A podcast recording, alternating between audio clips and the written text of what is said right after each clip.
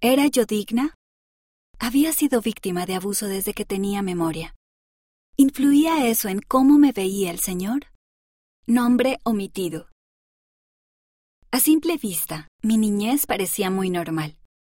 Íbamos a la iglesia y asistíamos a todas sus reuniones y actividades. Iba a la escuela y jugaba con mis amigos. Durante la adolescencia hice todo lo que hacían los adolescentes normales. Salía con mis amigos, estaba en el coro, en el club de teatro y fui al baile de graduación. Sin embargo, había un secreto muy oscuro debajo de ese exterior feliz y normal. Desde que tenía unos dos años, había sido víctima de abuso sexual por parte de mis dos hermanos mayores, que también abusaron de mis hermanas. Éramos muy pequeñas para entender lo que estaba ocurriendo, pero a medida que crecía comencé a entenderlo un poco.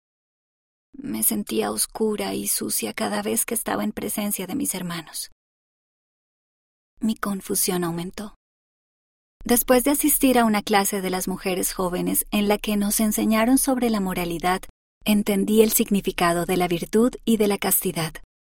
Escuché a mis líderes suplicarnos a mí y a las demás jóvenes de la clase que nos mantuviéramos moralmente limpias. Me preguntaba, ¿cómo puedo ser moralmente limpia? Desde que tenía memoria había sido víctima de abuso sexual.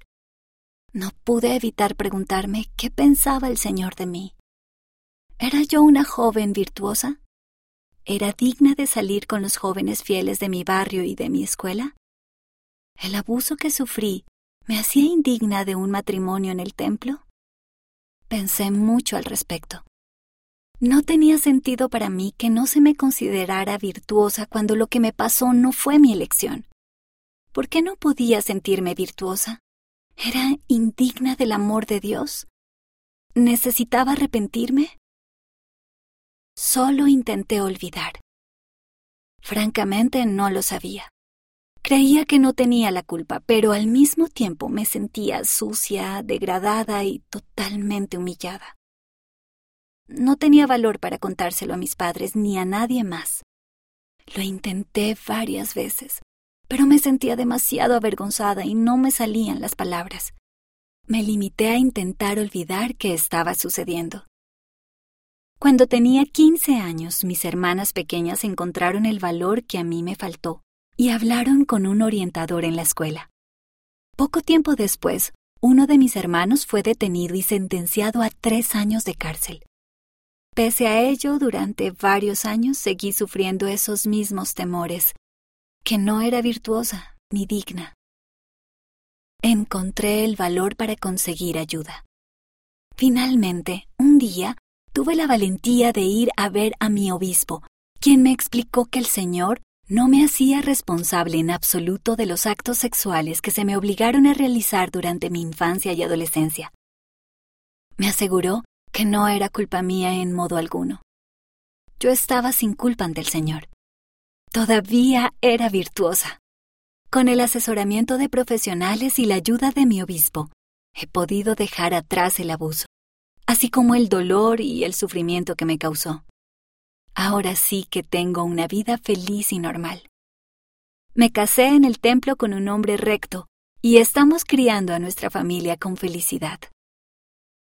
Sin embargo, a veces el pasado se entromete en mis pensamientos y puedo recordar la angustia que sentí al reflexionar sobre mi valor. Me pregunto cuántos otros jóvenes están en una situación como la mía, sintiéndose avergonzados y humillados, preguntándose sobre su virtud y dónde encajan en el plan de Dios. A esos jóvenes les digo, el Señor te ama, su corazón sufre por ti. Él sabe que tú no tienes la culpa. Él sabe que eres verdaderamente virtuoso. Él te ayudará a encontrar el valor y la fuerza para vivir tu vida con felicidad. Recursos para encontrar ayuda y esperanza. Si has sido víctima de abuso o maltrato, busca ayuda y esperanza. Consulta los recursos de la iglesia en línea en churchofjesuschrist.org, diagonal get-help, diagonal abuse, y abuso o maltrato en topics.churchofjesuschrist.org. Habla con tu obispo o con un líder en quien confíes. Habla con alguien que te pueda ayudar. Las personas que cometen abuso o maltrato suelen amenazar a sus víctimas para que no se lo cuenten a nadie. No prestes atención a sus mentiras. No olvides que no es culpa tuya y que el Señor te ama. Testifico solemnemente que tú no eres responsable ni debes sentirte culpable por los actos ajenos de violencia, perversión o incesto, contrarios a tu voluntad, que te hieren profundamente.